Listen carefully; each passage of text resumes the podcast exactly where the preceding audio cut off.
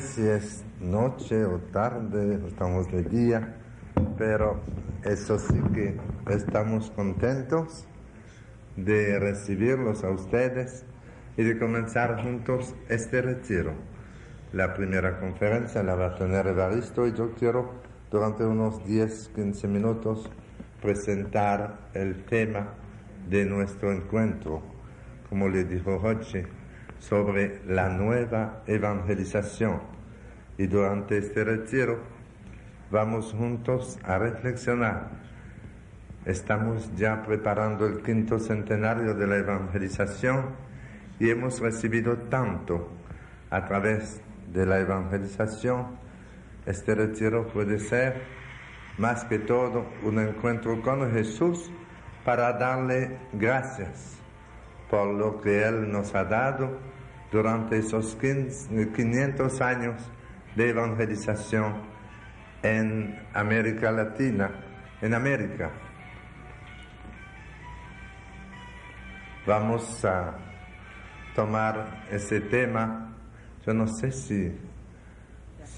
¿Ya? No podemos hablar dos al mismo tiempo, ¿verdad? Bien, ese tema de la evangelización, como decía el Papa, que ha de ser nuevo en su ardor. Y ustedes saben que el ardor en la evangelización viene del Espíritu Santo.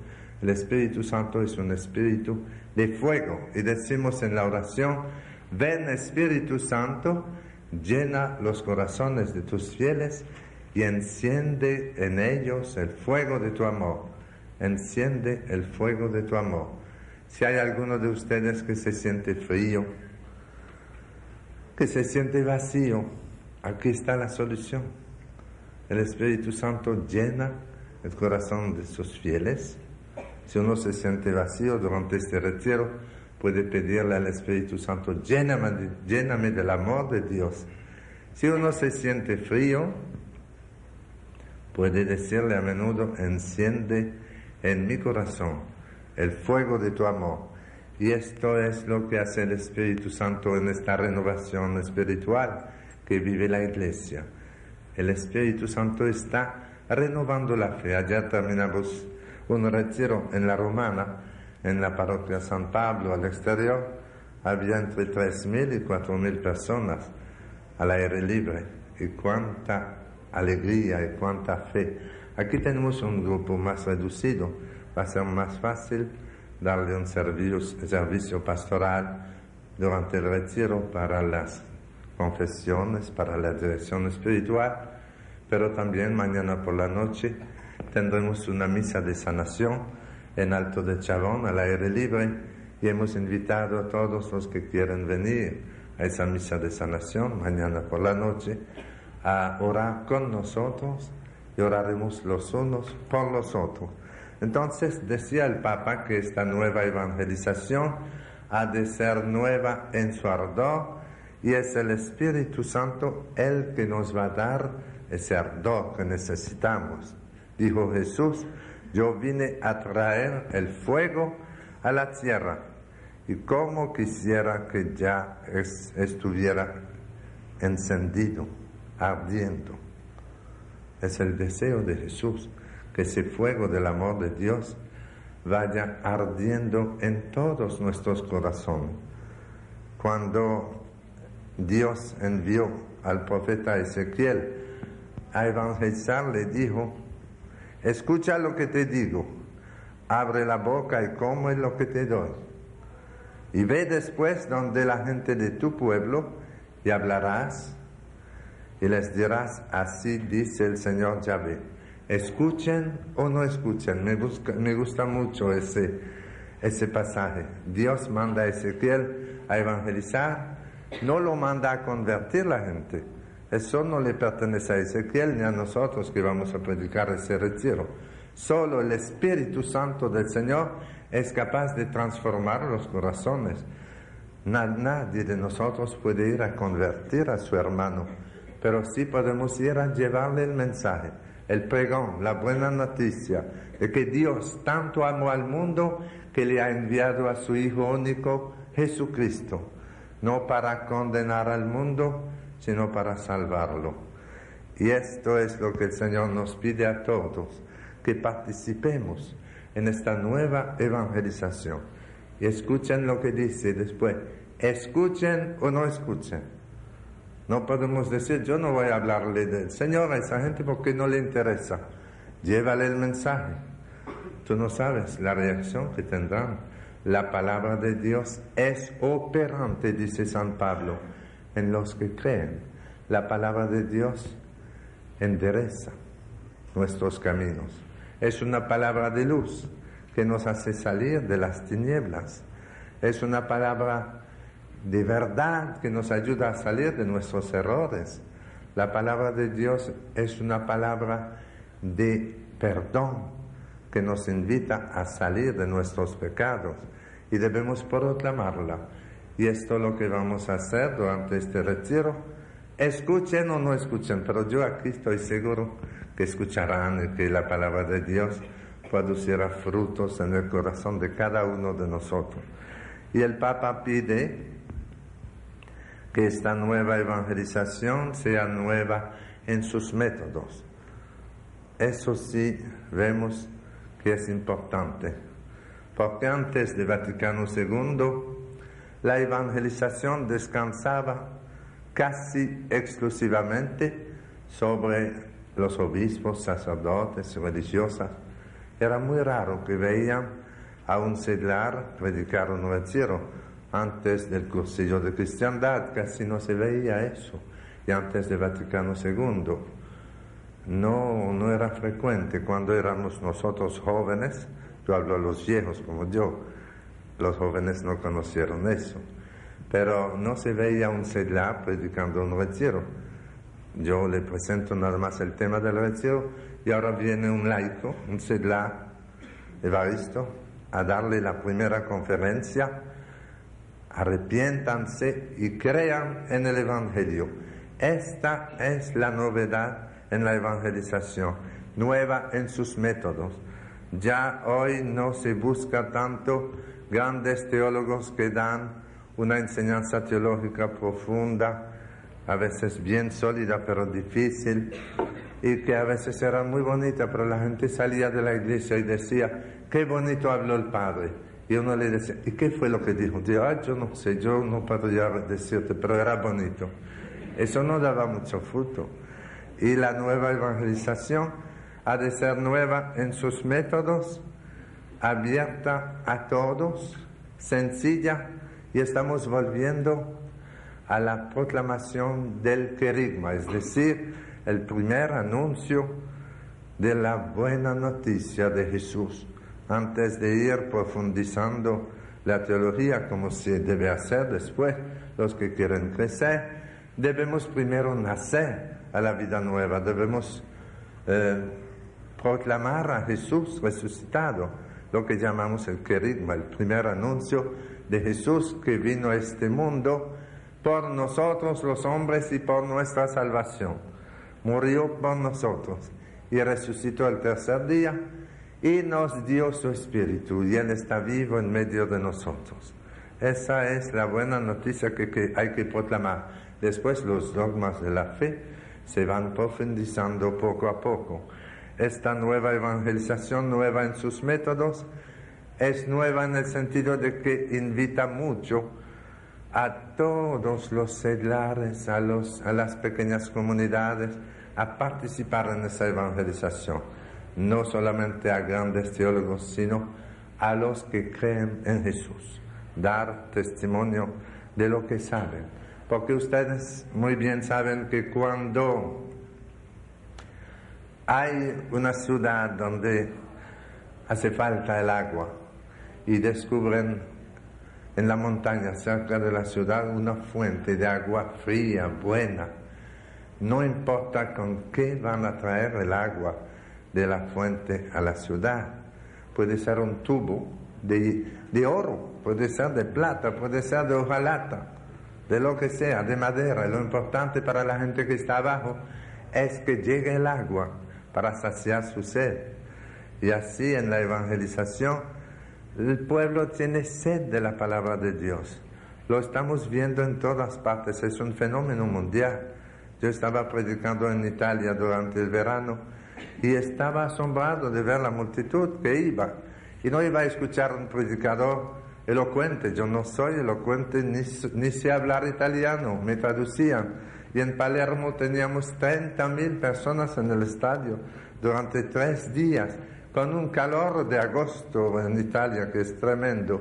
Y la gente ahí con sus sombrillas escuchando la palabra de Dios. Es un fenómeno mundial. Vemos eso en muchos países. Cuando yo fui a Alemania en octubre, alguien me dijo aquí en Santo Domingo antes de yo salir para predicar en Alemania, donde había recibido invitación para dar retiro, me dijo, padre, en Alemania la fe es un poco fría. No se imagine usted que va a tener multitudes como aquí en América Latina. Si usted tiene dos o trescientas personas, podrá darle gracias a Dios. Yo le dije, no me importa la cantidad que hay, yo no busco multitudes, busco transmitir el mensaje a los que están y me voy tranquilo. Llego llegué a la Catedral de Frankfurt y por sorpresa mía, en la catedral había seis mil personas, estaba llenita. Y después, durante la prédica, pusieron altavoces afuera para los que no podían entrar en la catedral. Yo dije, ándala, están muy equivocados los que creen que el pueblo alemán es frío. Tiene sed y cuando tenemos sed vamos donde hay agua, ¿verdad? Y participaron en el retiro con mucho entusiasmo. Y yo aproveché la asistencia de esa multitud en la Catedral de Frankfurt para decirle, si ustedes quieren saber la importancia de los carismas del Espíritu Santo en la evangelización, miren la asistencia. Le dije, sí, le aseguro que si le hubiesen dicho a ustedes que un sacerdote canadiense llegaba de Santo Domingo a predicar a la Catedral de Frankfurt, sin más, yo no tendría aquí ni 200 personas. Pero por lo que el Espíritu Santo está regalando hoy en la iglesia a través de esos carismas, la catedral está llena y hay gente afuera. Y comenzaron a aplaudir, a aplaudir al Espíritu Santo que está renovando la evangelización. En todas partes vemos que se está cumpliendo la profecía del profeta Amós que decía, en su capítulo 8, en aquellos tiempos derramaré hambre sobre la tierra, no hambre de pan, ni sed de agua, sino hambre de oír la palabra de Dios. Y a esto han venido ustedes, a escuchar la palabra de Dios. Y vamos a pedir al Señor que ayude a todos los que van a predicar en este retiro, hacer canales limpios de su amor para cada uno de nosotros. Esta nueva evangelización ha de ser nueva en su expresión. Esa es la tercera condición que nos propone el Papa. Nueva en su ardor, nueva en sus métodos y nueva en su expresión. En estos últimos años, el Espíritu Santo hizo irrupción en la iglesia. Ustedes son testigos de esto, como un nuevo Pentecostés. El Espíritu Santo se dirige más al corazón que a la mente porque Él es amor. Al invadir la iglesia, el Espíritu le devuelve la inspiración, la voz, la audacia y la impetuosidad. Y termino porque yo no tengo la conferencia, tengo nada más la presentación del tema del retiro. Termino diciéndole lo que publicó la revista Abrir las Puertas al Redentor, una revista de Panamá. Lo que necesita la Iglesia para la nueva evangelización no es mejores planes, proyectos, ni nueva organización. De lo que tiene necesidad la Iglesia en la actualidad es de hombres y mujeres que puedan ser utilizados por el Espíritu Santo. Hombres y mujeres de oración, poderosos en oración. Es que el Espíritu Santo no pasa a través de métodos. Claro que los métodos son buenos y hay que tratar de mejorarlos, pero no basta. El Espíritu Santo no pasa a través de métodos, sino a través de hombres y mujeres de oración. No desciende sobre maquinarias, no unge los planes, sino a los hombres y mujeres de oración. Señor, te pedimos en este retiro sobre la nueva evangelización que derrame tu Santo Espíritu en nuestros corazones, tu Espíritu de paz, de amor y de alegría, tu Espíritu de luz y de verdad, para que este retiro, este encuentro, sea primero una acción de gracia a tu corazón divino por el don de la fe que tú nos has dado a cada uno de nosotros, por el don de la fe que tú has dado a América Latina a través de esos evangelizadores durante los 500 años de su evangelización. Y te pedimos que nos ayude a captar el mensaje que tú quieres dar a este pueblo, a esta asamblea, para que luego seamos portadores de tu palabra en nuestro ambiente, en nuestras familias y donde quiera que tú nos mande a predicar a través de nuestro testimonio de vida y de la palabra que tú nos estás comunicando. Virgen María, estrella de nuestra evangelización, ruega por nosotros pecadores ahora para que seamos fieles a escuchar la palabra de tu Hijo Jesús y a ponerla en práctica.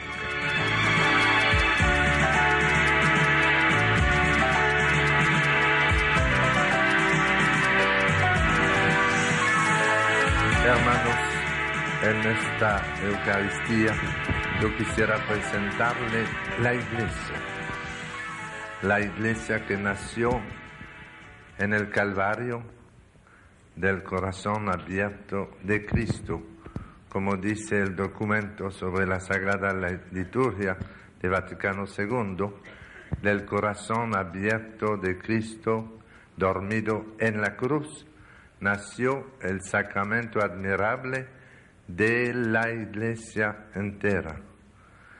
Del corazón de Cristo salió sangre y agua, la sangre de la Eucaristía el agua de nuestro bautismo. Del corazón de Cristo salió agua que es símbolo de la fuente de agua viva de que hablaba Cristo. Es el Espíritu Santo que Jesús nos da. Y Jesús nos dice en el Evangelio, esta noche pedid y se os dará.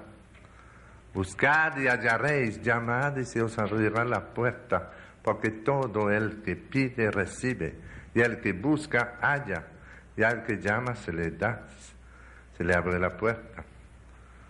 Pero ustedes se fijaron cómo Jesús insiste después, diciendo, si tu hijo te pide un pan, ¿acaso le darás una piedra? Imposible.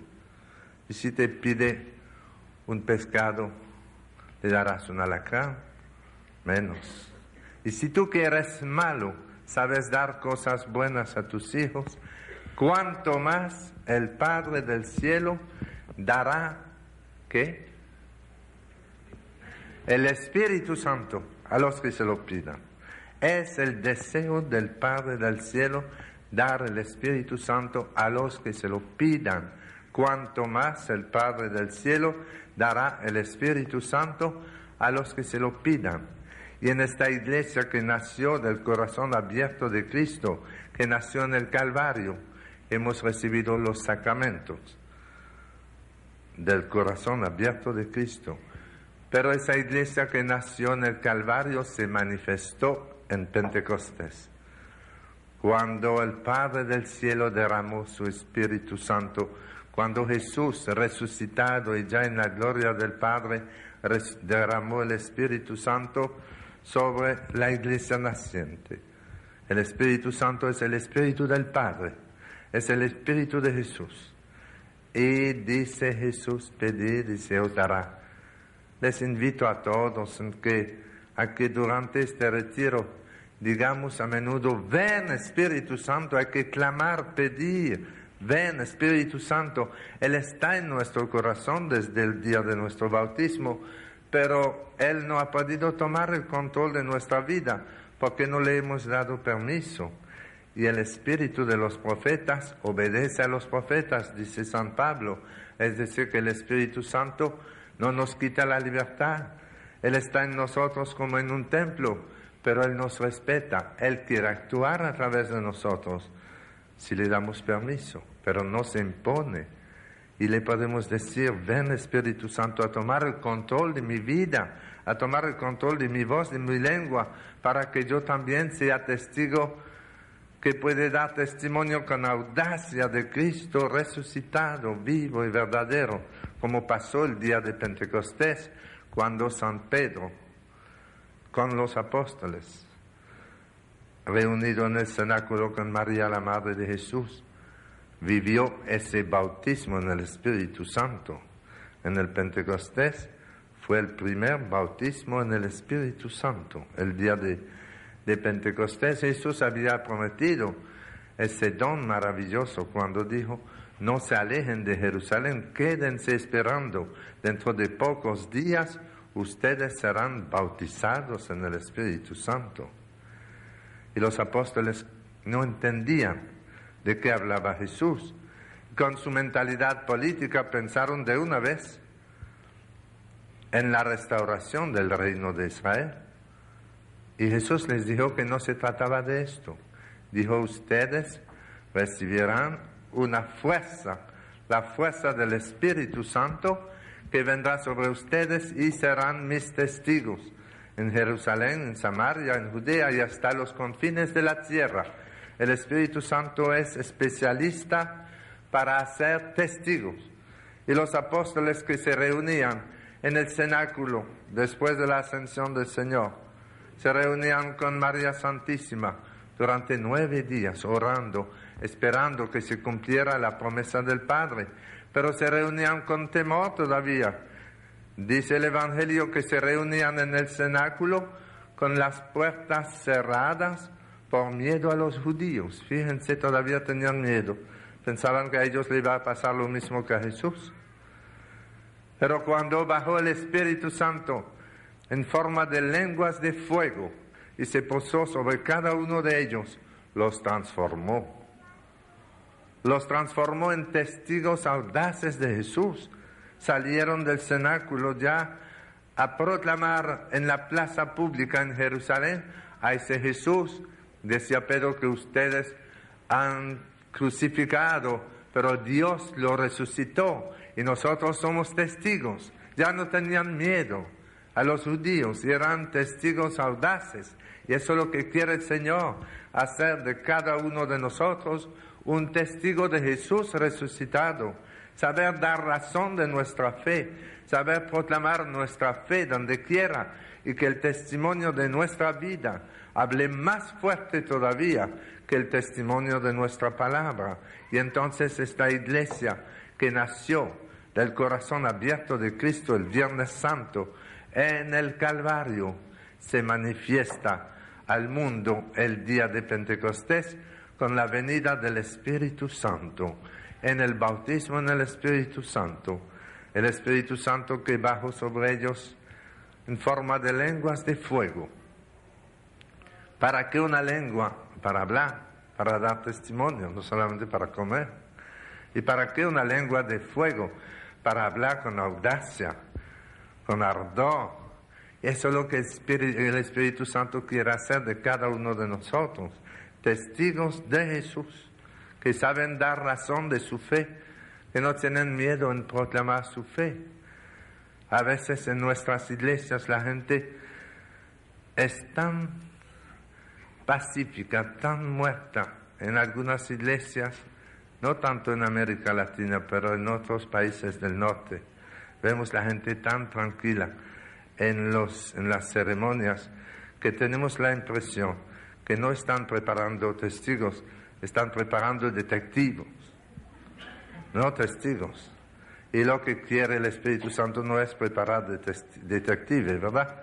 Quiere preparar testigos. Él quiere darnos esa fuerza de lo alto que Jesús prometió.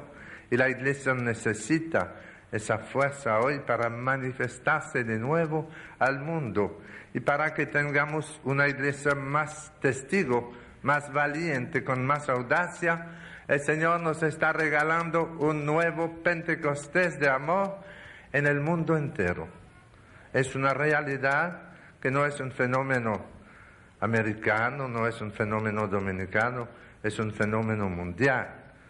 Y yo sé que muchos de ustedes han tenido la oportunidad de leer libros sobre este nuevo Pentecostés que vive la iglesia y que nada más está comenzando. El año próximo, en febrero, vamos a celebrar el vigésimo quinto aniversario de la renovación cristiana en el Espíritu Santo en la Iglesia Católica.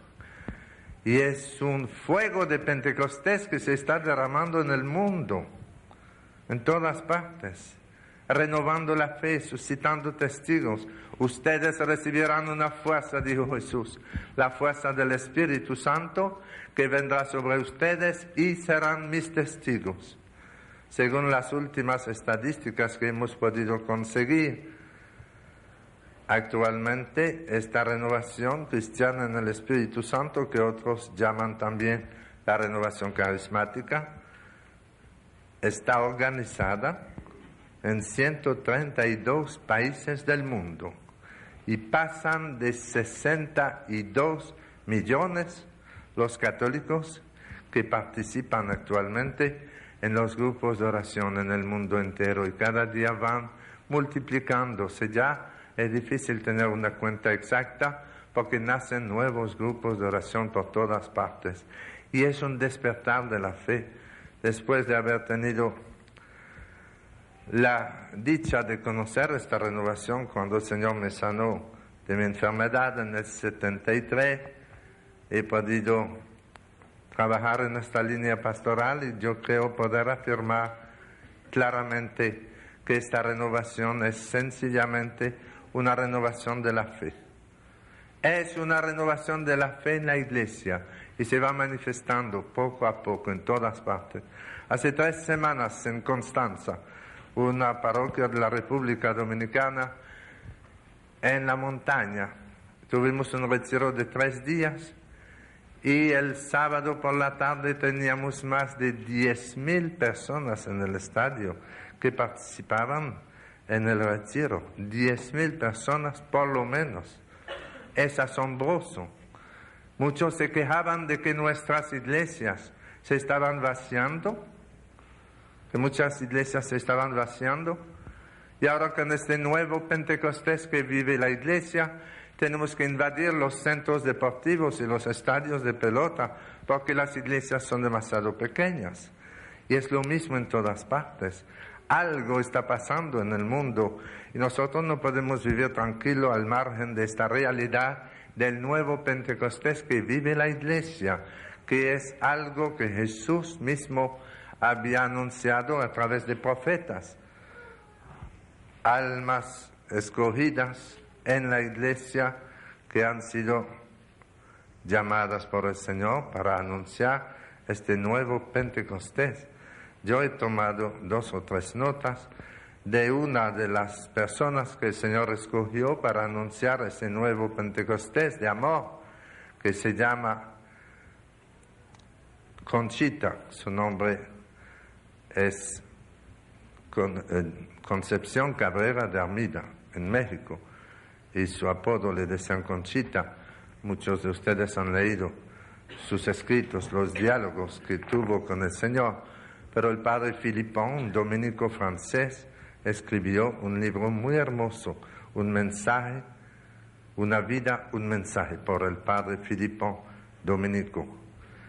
Y en el capítulo 4, cita algo de lo que el Señor decía a Conchita.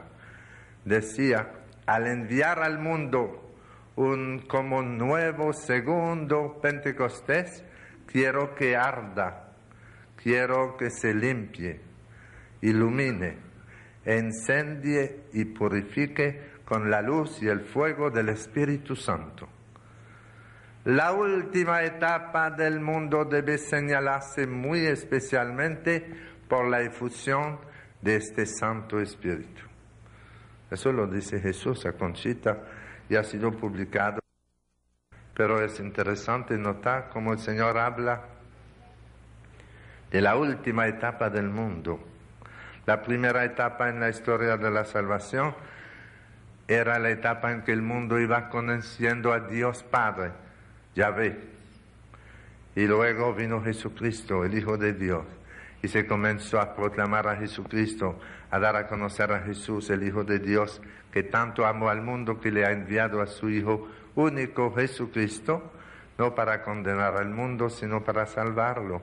Y ahora Jesús dice, la última etapa del mundo debe señalarse muy especialmente por la efusión de este Santo Espíritu.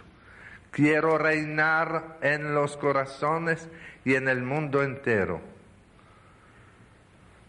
Y sigue diciendo, Él, el Espíritu Santo, es el consolador, el autor de la gracia, el lazo de unión entre el Padre y el Hijo, el conciliador por excelencia, porque es caridad, es el amor increado y eterno.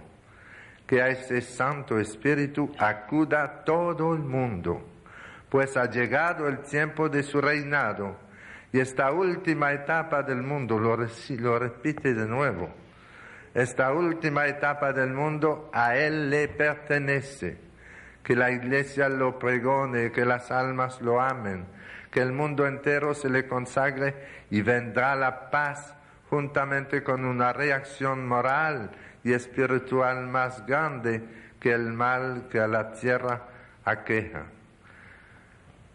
Que a la mayor brevedad se proceda a llamar con oraciones, penitencias y lágrimas a este Santo Espíritu, suspirando por su venida, y vendrá. Yo lo enviaré otra vez de una manera patente en sus efectos, que asombrará e impulsará a la Iglesia a grandes triunfos. Esto es lo que estamos apenas comenzando a vivir en el mundo. Una renovación espiritual, una renovación de la fe, una nueva evangelización, una purificación. Y es maravilloso ver cómo esta iglesia que daba la impresión que se dejaba invadir por el, materialismo en muchos países, está de nuevo buscando la fuente de agua viva. Porque el Espíritu Santo es más fuerte que el materialismo que quería invadirnos, envolvernos. Y hay, como decía Evaristo en su conferencia, hombres de empresa que quién hubiera pensado que un hombre así, como yo conocí también, se dedicará tanto a ayudar la evangelización, se preocupará tanto a que todo el mundo en Paraguay pudiera escuchar esa sencilla prédica que estábamos haciendo nosotros. Y la última noche tuvimos una misa de sanación en los terrenos del Seminario Mayor, en Asunción. Y como todo pasaba por la televisión nacional, mucha gente pudo participar en la misa de sanación. Y hubo testimonios hermosos. Un abogado de la Corte de Asunción que andaba con dos muletas desde hacía varios años, recibió una sanación tan fuerte que él vino a dar testimonio al micrófono durante la misa, tenía sus dos muletas en la mano y dijo, vengo con mis dos testigos a dar testimonio. Sus dos testigos eran sus dos muletas que ya no necesitaba porque caminaba bien derecho. Y había, había dado un testimonio muy impactante. Y al otro día nosotros regresamos a Miami. Y cuando llegamos al Boeing ahí para tomar el vuelo, la zapata nos dio, padre, vengan a sentarse en primera clase. Yo dije, no, nosotros tenemos un boleto de segunda clase. Dice, no le tenemos asiento Bueno, se lo agradecí y no sabíamos en qué nos estaba metiendo ella. Nos fuimos a sentarnos en primera clase. Después que el avión subió, ella le dijo a Evaristo, si usted quiere sentarse, ahí hay alguien que quiere hablar al padre. Bueno, Evaristo se fue y se levantó el copiloto del avión y fue a sentarse al lado mío. Me dijo, padre, anoche yo seguí la misa por televisión y cuando vi al abogado de la corte que se sanó, es un amigo mío, yo, yo lo conozco muy bien y me impactó tanto que yo quería hablar con usted. Y comenzó a hablar y contarme su problema. Y dijo, yo quisiera confesarme. Dije, ¿cómo no? El Señor lo está esperando aquí en el Boeing para darle su amor. Y él se confesó, le di la absolución, oramos por su familia y se fue contento. Yo pensé llamar a Evaristo, ven a sentarte, pero de una vez se levantó el técnico, el tercero que está sentado adelante. Se levantó y vino a sentarse conmigo. Y dijo, yo también vi la misa por televisión y quisiera hablar con usted y me gustaría mucho confesarme con usted. Le dije, ¿por qué no? Entonces comenzamos a hablar y yo pensaba, este viaje se va a volver otro retiro. Pero lo recibí suavemente sin dejar ver mi cansancio y lo escuché y oré con él y le di la absolución en nombre del Señor. Y entonces cuando terminamos, él se levantó y me dijo, Padre, nosotros no queremos abusar de usted, pero las azafatas, dice, las azafatas se mueren de ganas de hablar con usted. Le dije que vengan.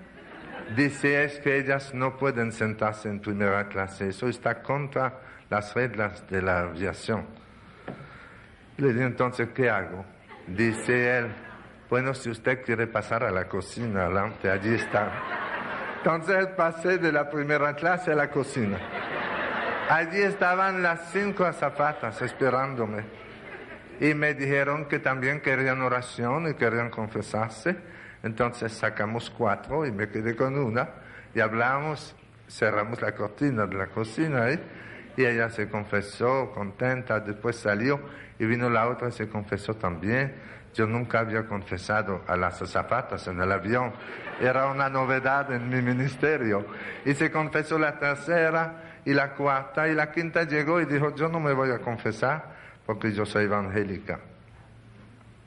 Pero yo quiero orar con usted. Y oramos juntos. Y cuando terminé eso, ya casi estábamos llegando en Miami. Pero yo pensé también cuánta bendición el Señor puede pasar a través de la televisión. Toda esa gente porque habían oído testimonios del amor de Dios a través de una misa por televisión y habían sido tocados en su corazón por algunos testimonios, querían acercarse al Señor. Y, y eso es lo que el Espíritu Santo está haciendo, suscitando testigos. Los que han dado testimonio por televisión en la misa no sabían que estaban evangelizando, que su testimonio estaba tocando corazones. No sabían lo que podía surgir de esos sencillos testimonios de que Jesús está vivo hoy. A veces lo hemos considerado como un Dios poderoso, pero que vivió hace dos mil años y murió y se nos olvidó que resucitó y está presente hoy y tiene el mismo poder y la misma compasión por los que sufren.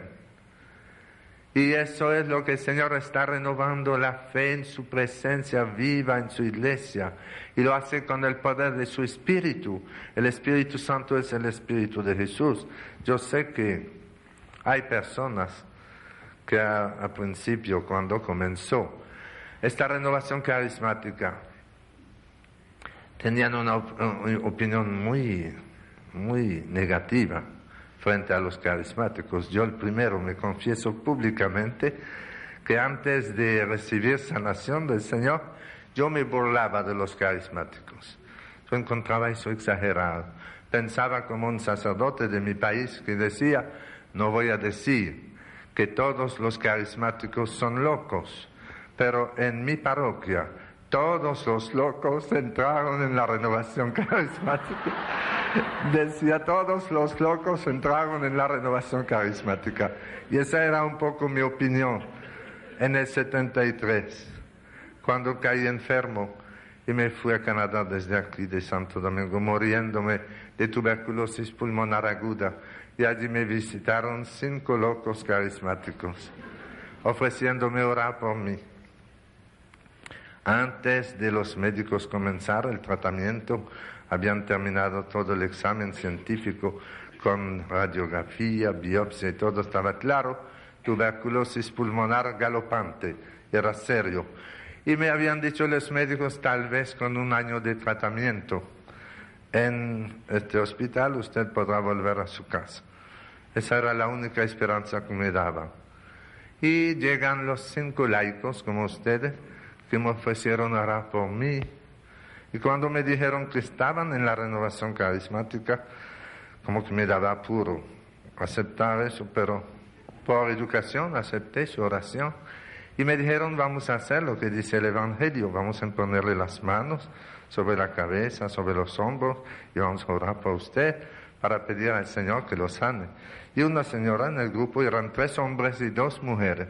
Una señora me dijo, Padre, ¿usted cree que el Señor lo puede sanar a través de una oración?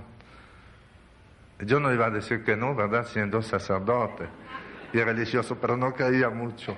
Yo nunca había visto eso. Tenía 17 años misionero aquí, trabajando, predicando, y nunca había visto con mis ojos a una persona sanándose durante la oración.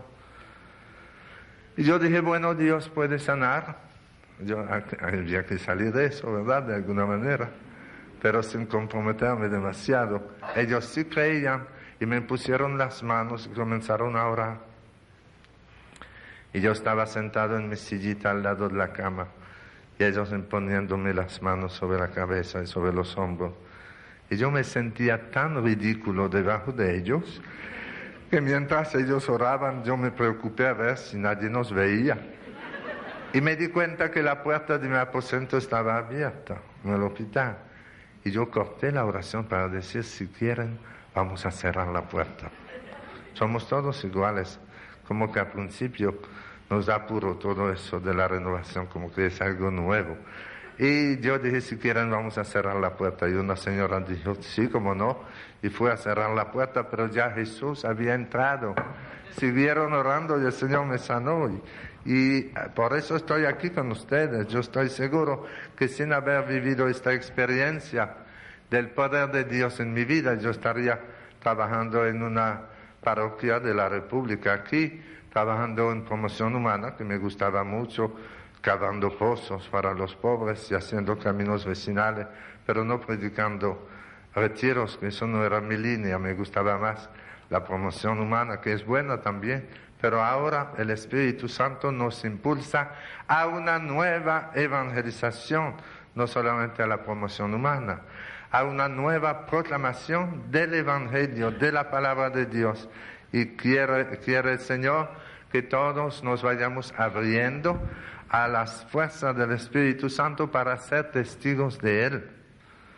Y nos dice en el Evangelio, pedid y se os dará. Cuanto más el Padre del cielo dará el Espíritu Santo a los que se lo pidan. Dice Jesús en el mismo año 1928 a Conchita. Era el año, de, el año que nací, no le voy a decir qué edad tengo, pero nací en el 28. Y ahí no voy más lejos. Entonces decía Jesús, quiero volver al mundo en mis sacerdotes. Quiero renovar el mundo de las almas manifestándome yo mismo en mis sacerdotes. Quiero dar un poderoso impulso a mi iglesia infundiéndole como nuevo Pentecostés. Y esto es lo que estamos comenzando a vivir a escala mundial. No es solamente aquí, no es solamente en Caracas, en Miami, en Puerto Rico, es en la Iglesia Universal que el Señor nos está dando nuevo Pentecostés que se va manifestando poco a poco. Y los que reían como yo comenzamos a tomar la cosa en serio, porque vemos que es un gran regalo. Decía el cardenal Ratzinger que esta renovación es un don de Dios a la iglesia de hoy. ¿Para qué? Para renovar nuestra fe. para que seamos cristianos de verdad, testigos de Jesús resucitado. Y mira el testimonio que le acabo de contar, cómo ese hombre que se preocupó para evangelizar a otros a través de la radio y la televisión. Hemos visto nada más una parcela, una pequeña muestra de los frutos de su esfuerzo, cuando en ese momento toda esa gente tocada a través de la televisión quiso acercarse al Señor, es maravilloso. Estamos viendo cómo el Señor quiere actuar a través de todos los medios de comunicación, a través de la televisión, de la radio. Por eso nuestra comunidad de los siervos de Cristo vivo, que es una comunidad de evangelización, los que trabajan aquí, Jochi es el coordinador y somos muchos de la comunidad aquí, hemos decidido tomar una opción muy fuerte para evangelizar por televisión. De esto le hablará Jochi en su conferencia. Pero le digo, hermanos, que es maravilloso ver los frutos. Yo le doy un pequeño testimonio para que ustedes sigan animados a dar testimonio por los medios a su alcance en su país, en su parroquia. Un día me llamaron a la casa de la Anunciación para ir a visitar un señor mayor que quería hablar conmigo. Estaba enfermo. Y yo le dije a la persona que me fue a buscar, pero yo no puedo visitar a todos los enfermos de la capital, vayan a buscar a su párroco, yo no alcanzo con lo que tengo que hacer. Y me dijo, padre, yo le pido de nuevo, pero insisto en que es un caso muy especial y él quiere hablar con usted. Y como él que me buscaba ha sido un día alumno mío en el seminario y ahora sigue como sedla, pero estudió un tiempo en el seminario, me salió difícil decirle que no, a pesar del trabajo que tenía. Dije, bueno, vamos a visitarlo.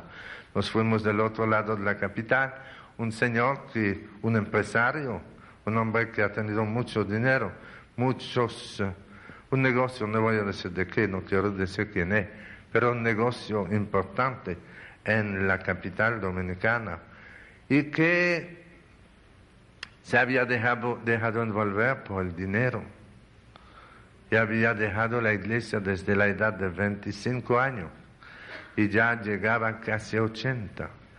Y la cosa espiritual la había olvidado, él había olvidado que somos peregrinos de otro reino, que estamos de camino al reino de los cielos. Y un día José me había pedido grabar un pequeño programa en Lumen 2000 sobre el Ministerio de la Reconciliación. Hicimos un programa y yo no sé lo que dije en ese programa que a él le llegó tanto que él dijo, yo escuché su programa sobre la confesión y decidí que yo necesito también confesarme, yo quiero arreglar mis cuentas con Dios para que cuando me venga a buscar me encuentre preparado. Y yo lo mandé a buscar, tengo desde la edad de 25 años, 24, no he pisado la iglesia, pero me doy cuenta de mi error. Y ahora yo quiero confesarme quiero prepararme para mi encuentro con Dios. Y él se confesó con mucha sinceridad, después le di la absolución en nombre del Señor, después llamé a la familia y juntos le pusimos, eh, le hicimos oración para que el Señor le diera paz y lo aliviara en su enfermedad, le di los santos óleos y cuando terminé, él dijo, esto es lo que yo quería. Todo el mundo quiere la paz. Y él recibió la paz. Estaba feliz. Dijo, esto es lo que yo quería. No quería sanarse a los 80 años, 78, de la enfermedad muy terrible que tenía. Como que eso no le importaba mucho. Él quería sanarse en su alma. Y el Señor le habló a través de un pequeño programa por televisión. Él no iba a la iglesia y Jesús entró en su casa a través de un programa. Así que todos ustedes de alguna manera pueden llevar a su familia, a su empresa, a su ambiente de trabajo, en su círculo social de vez en cuando, una palabra que es palabra de Dios que puede ayudar a sus hermanos. Somos la iglesia, la iglesia de Cristo, Tú eres la iglesia, yo soy la iglesia, somos la iglesia del Señor. No sé si María se recuerda ese canto. Vamos a terminar cantando. Tú eres la iglesia.